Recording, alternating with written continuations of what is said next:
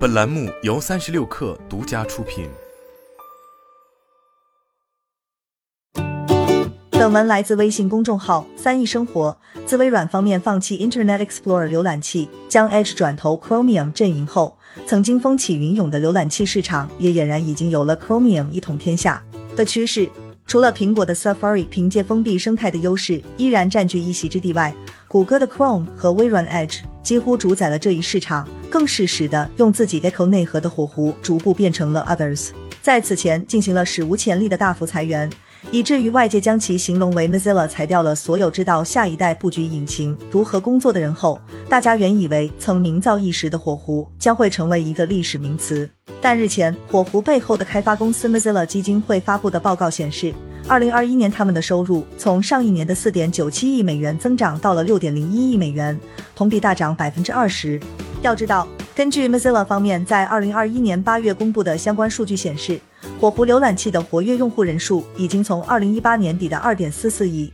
减少到了当时的一点九六亿，平均每年流失一千六百万左右。同时，网站流量监测机构 StatCounter 给出的2022年十月浏览器市场调查报告表明，火狐浏览器的市场份额再次下降百分之零点二二，已仅为百分之七点零五。市场份额不断下降，结果收入却逆势增长。对于 Mozilla 基金会这类营收来源相对单一的机构而言，显然是不太符合常理的。而 Mozilla 方面给出的答案。则是谷歌为了让其搜索引擎成为火狐浏览器的默认选项，向他们支付了五点二八亿美元的费用。换句话来说，Mozilla 这一年的营收中有百分之八十七点八五是来自竞争对手谷歌。事实上，一直以来，谷歌每年都有向苹果方面支付十几亿美元，以保持 Google 搜索在 Safari 浏览器中默认搜索引擎的位置。但是在苹果的封闭生态下，向其交保护费是谷歌为了确保自家搜索引擎优势、市场地位不得已而为之。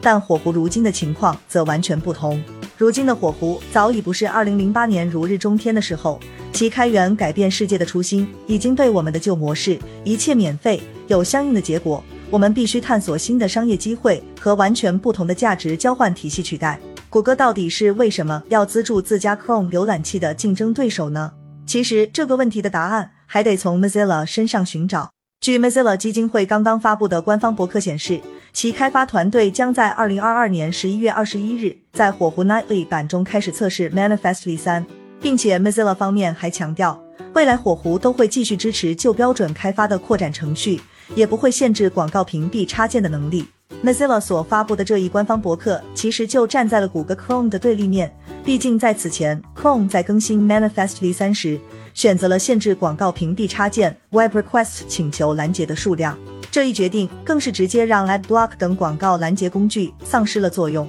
可拿了谷歌资助的火狐居然会忤逆前者决策，这一行为或许在不少朋友看来是很奇怪的事情，但这可能正是谷歌要支持火狐存续的关键所在。谷歌 Chrome 如今所面临的最核心问题，其实并非在商业层面。以目前 Chrome 占据整个浏览器市场三分之二份额的态势来看。微软 Edge 距离威胁 Chrome 的地位，无疑还有很长的一段路要走。更何况其所用的依旧是 Chromium 内核，所以 Chrome 的当务之急其实是来自监管机构的虎视眈眈。此前，在二零二零年十月二十日，美国司法部正式发起对了谷歌的反垄断诉讼。到了二零二一年九月，代表广告主、出版商和科技公司的行业组织开放网络运动向欧盟投诉 Chrome 凭借市场垄断地位。通过取消 cookie，进而影响广告主和出版商的营收。事实上，自谷歌陷入反垄断漩涡开始，外界普遍预测首当其冲将被拆分业务会是 Chrome。当 Chrome 在成为反垄断的目标后，